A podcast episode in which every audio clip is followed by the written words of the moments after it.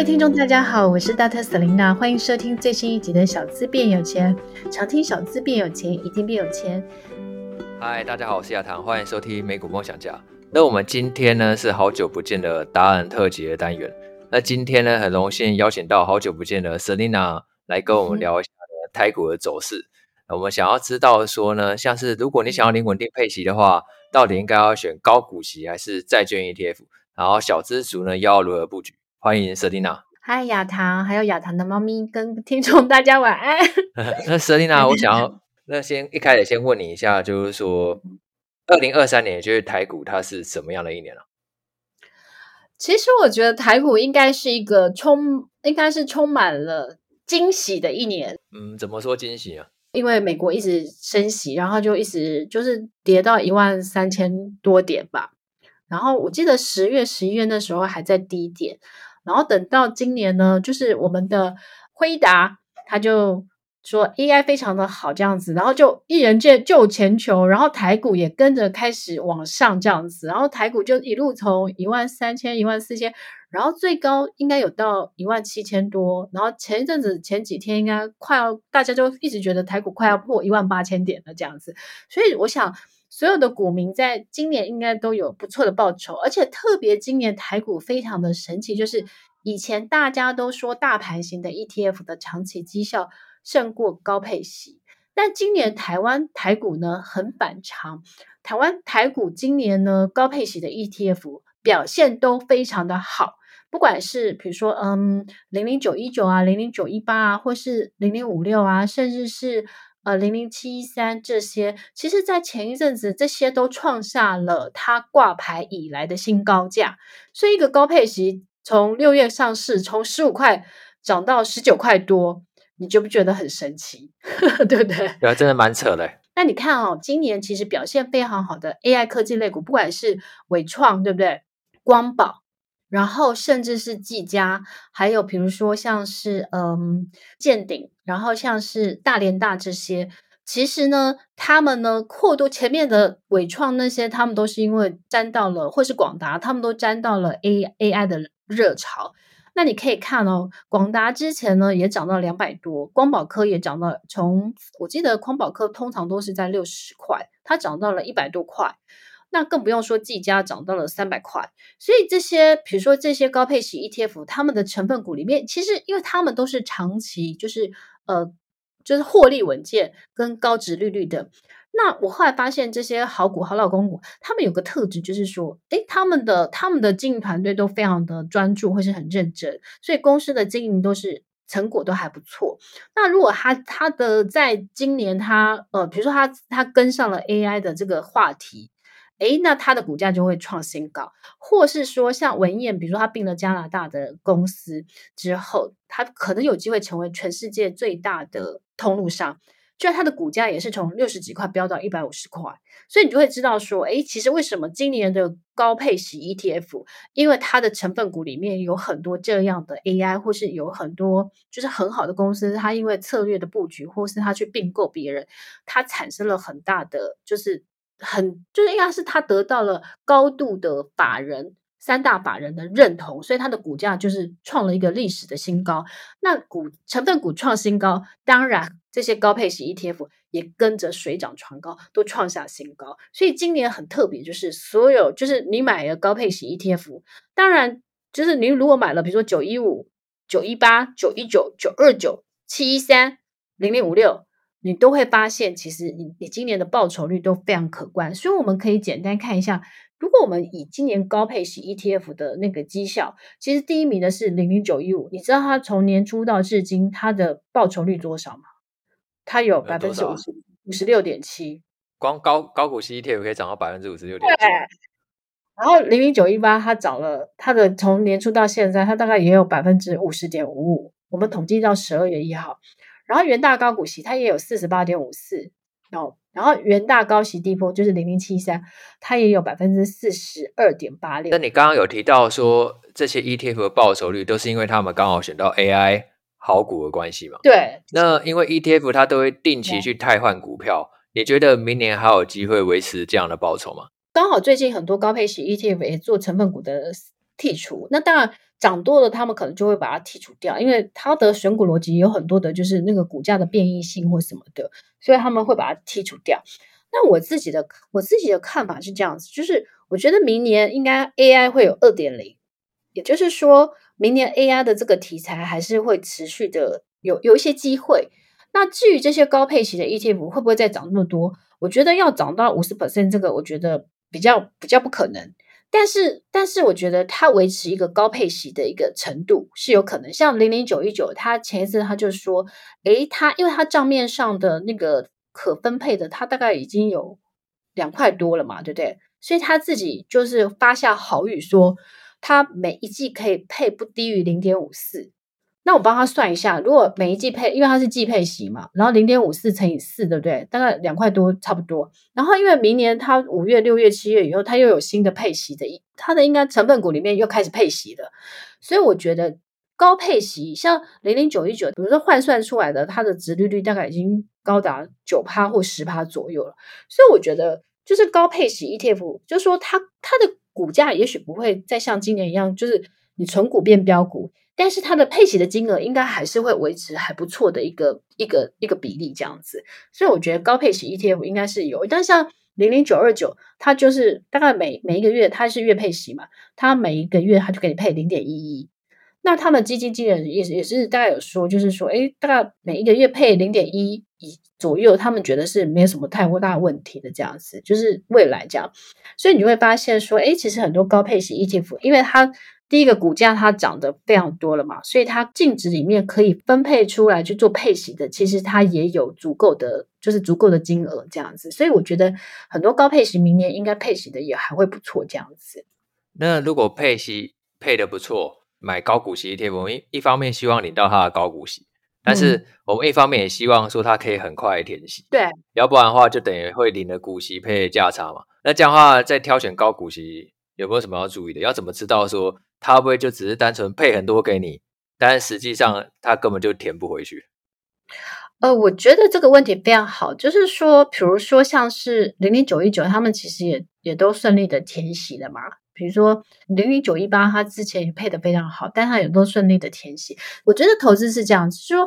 如果你是为了高配息，那你很重要的就是说，哎，你在挑选的配息的稳定，就是每一季配息的稳定度。有没有？比如说，不要他一下子这一季配很多，然后下一季配很少这样子。那我觉得配息的稳定度很重要。然后再来是，他每一次配息完，他填息，他是不是可以顺利的填息，或是他填息的速度越快，那当然是越好的。所以我觉得可以考虑到是这几个重点这样子。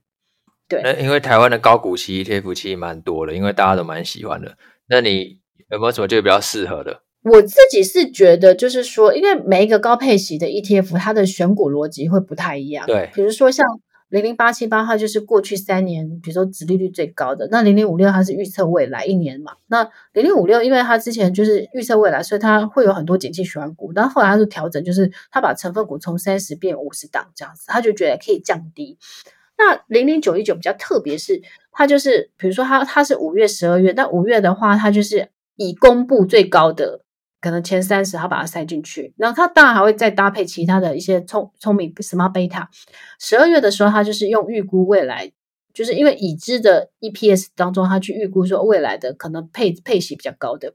好，所以就是他们我觉得都有不同的筛选的这个逻辑。那我自己觉得高配息 ETF，其实我自己会我自己会觉得说，其实呃市面上就是几个老牌的，不不管是零零五六。呃，零零七一三或是零零八七八，他们其实也是都蛮稳定的。但是有一些，我我把它称为就是说新的新一代的高配息，比如说像是九一五、九一八、九一九、九二九这些，其实我觉得都蛮适合给大家去做挑选的。那我觉得其实这些都是不错的。那像比如说零零九二九，它已经创下它上市五个月，它就。最快破千亿的一个高配型 ETF，然后零零九一九其实也很厉害，就是零零九一九在前前前一阵子它也破了六百亿，它已经是第四大的高配型 ETF，所以我觉得其实很多的新的高配型 ETF，其实大家都可以参考。当然除了老牌的零零五六或是零零八七八，大家可以参考。其实新的我觉得大家也都可以去参考。那我觉得考虑的点就是说，诶，其实就是当当然是。你可以去看它的选股逻辑，然后再去看一下它的成分股，然后再看一下它每一季配息的，就是配息的状况跟填息的状况，然后你再去做一次筛选，这样子。对，所以主要就是三个选股逻辑，然后成分股，然后还有它配息的状况，用这三个来排除来挑选，还有过往填息的一个速度。我觉得有个好处是因为像零零九二九，它。因为它每每一个月都配零点一，几乎很快秒填息或或几天就填息了。嗯，对，所以这个是我觉得它的好处，因为它分散在十二个月。像之前那个呃零零九一五，它就配很多，配很多的时候，它就一除息的时候，它就很不容易马上填息，因为它配太高，可能就要花比较久的时间。对，那我们讲完高股息，我们来讲一下债券。我觉得这两个概念其实有一点点像，因为我买高股息，也就是想要领它的配息吧。然后很多人买债券也是想要领利息，那对你来说，你觉得债券跟高股息在配置上有什么差别吗？高股息比较是因为它毕竟是股利，所以它是跟企业的获利有比较大的关联性。去年的获利决定今年的股利嘛，对不对？对，所以呃，公司的获利的状况会决定股利，会再决定你的配息。所以我觉得呃，高配息其实它的获利跟配息是它不是固定的。但是呢，我觉得债券它有一个比较大的差异，就是它约定给你好的利息，它就要约定好给你这样子。所以我觉得它比较不受企业获利的影响。好，那所以我觉得债券有一个好处，就是债券本身它就有那个好处。比如说我有买美国的公司债，像我有买 MO，对不对？那我后来发现说，比如说它每一年就要配，就是利息就给我五点三好了。百分之五点三，那我就会固定收到那个配息，那我觉得就就我就觉得蛮好的，而且因为我又配息的美金，我又去定期定额买美股，所以我等于价两层，就是诶我觉得你你到美金再去买美股这样，我觉得它是不错，所以我觉得债券 ETF 的话，我觉得它就是你想要稳定配息，因为如果说像是美国的美债，它基本上都比较像是那种呃固定收益的。所以它比较就是说，我觉得它适合更适合的是说，你想要追求稳定的就是配息，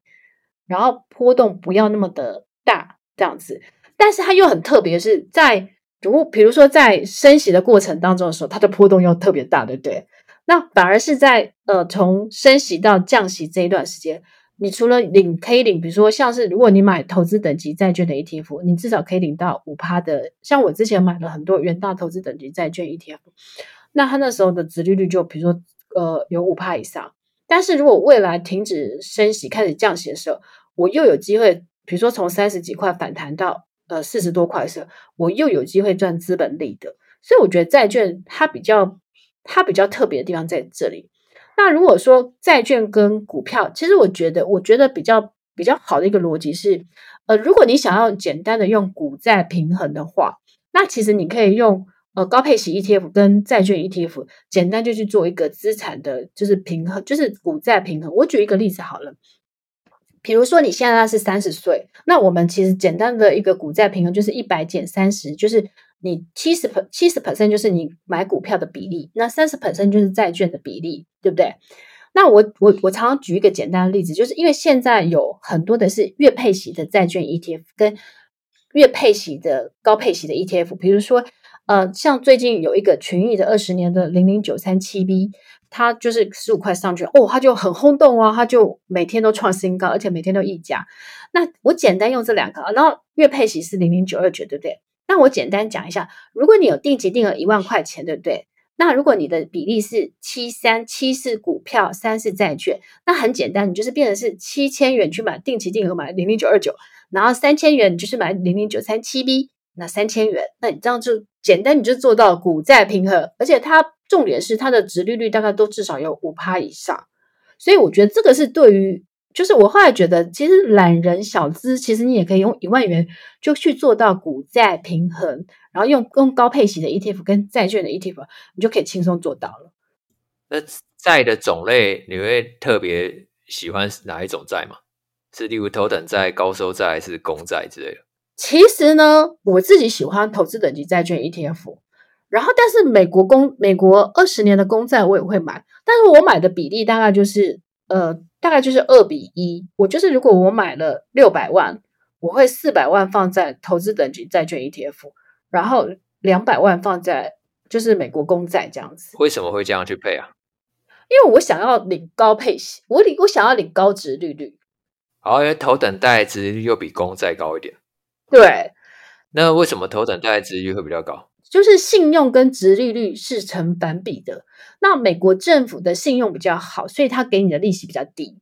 那如果比如说像苹果这些，他们当然没有美国政府的信用好，所以像是投资等级的债券的这些，它通常它的利息会比美国公债再高一点。那新兴市场、新兴市场或是新兴国家的这些债券，因为它信用更不好，所以呢，它的利息要更高，才会有人要借钱给你。所以其实利息跟信用是成反比，你信用越好，其实你的利息越低；你信用越不好，你的利息会越高。其实就跟你去借钱，如果你信用不好，那你去借高利贷，那可能要二十 percent。我觉得那个逻辑是简单是这样。嗯，所以如果今天买头等债，假设说，哎，经济刚好比较萧条的时候，头等债价格可能也是会有比较大的损失。嗯、你意思是这样吗？哦，你说经济比较不好的时候吗？对啊，经济衰退的时候，违约率升高，可能头等债还是有一些公司违约率升高，然后让利息付不出来。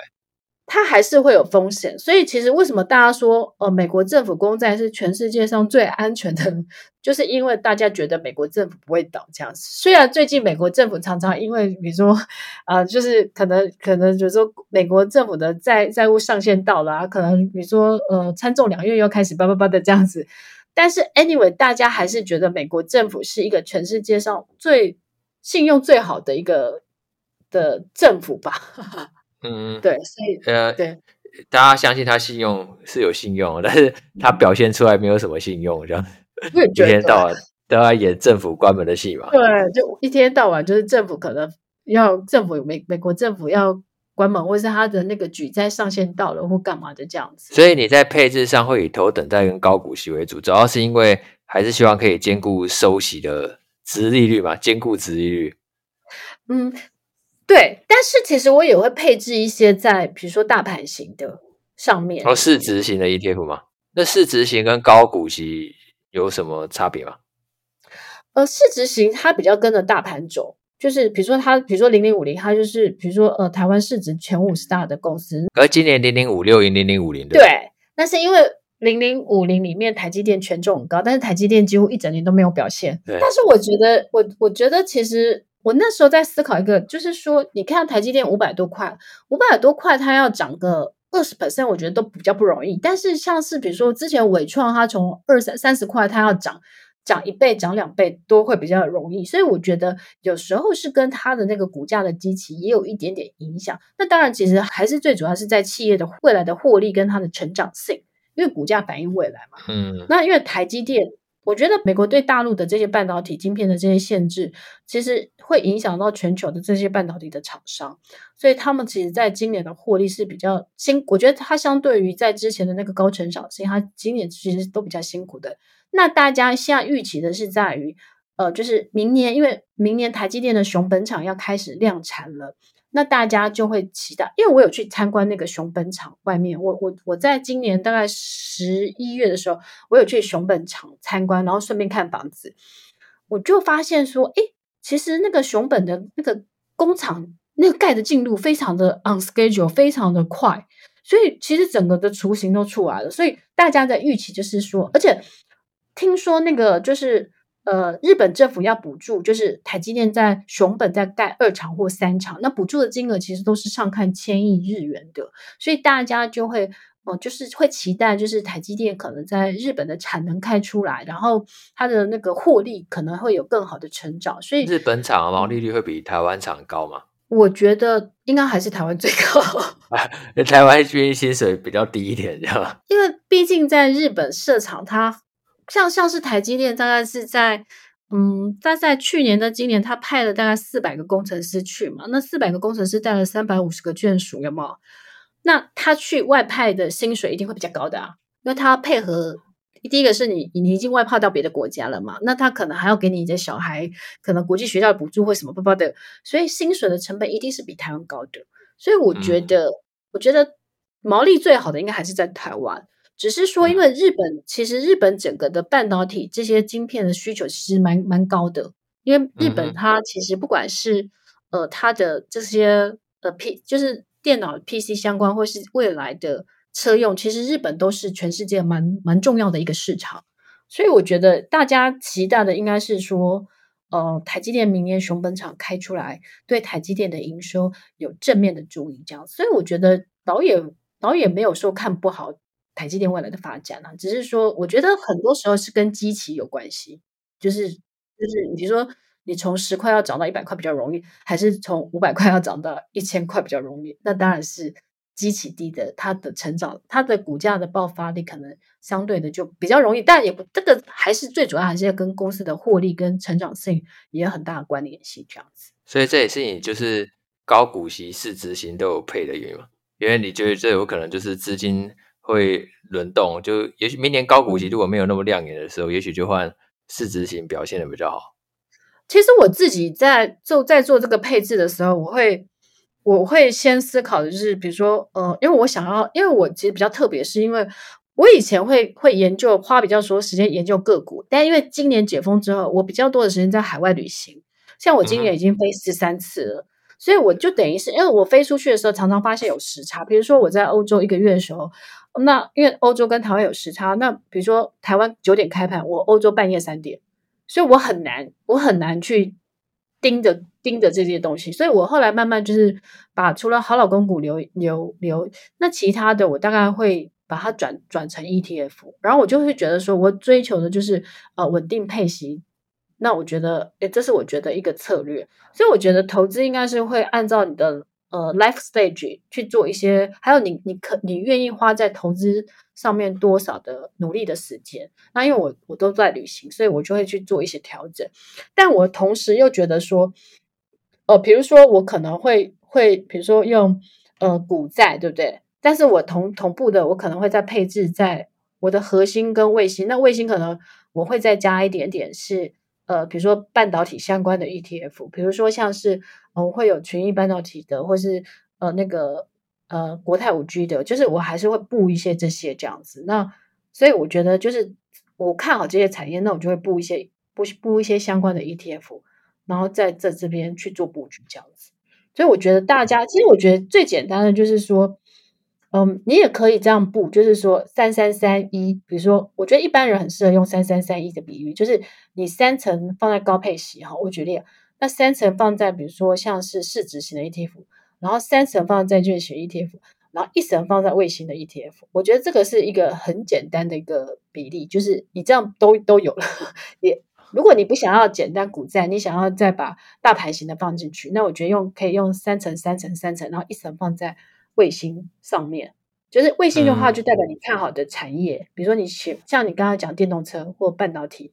那或是比如说你觉得诶节能低碳这些是未来明星的产业，那你可以这样去布。嗯、我觉得这样布就很简单。那比如说你定期定额，你就可以三千、三千、三千、一千这样子，那就很简单。嗯，嗯我觉得蛮合理啊。我自己的配置有些就分成长期跟短期，可能长期的配置就是股票 ETF、债券 ETF，打算就是。放着长期存不太管它了，然后短期的话，可能就会偏向比较短期题材的股票，那也许就会做周期就会相对短，可能几个月，然后或最多可能就一两年这样。好，谢谢 Selina 今天的分享。那今天呢，我们知道债券 ETF、高股息 ETF，还有大盘 ETF 的一些差异，然后以及呢 Selina 对明年台股展望的看法，然后以及他觉得哎布局的时机。呃，再次谢谢 Selina 精彩的分享，谢谢，好，拜拜，拜拜。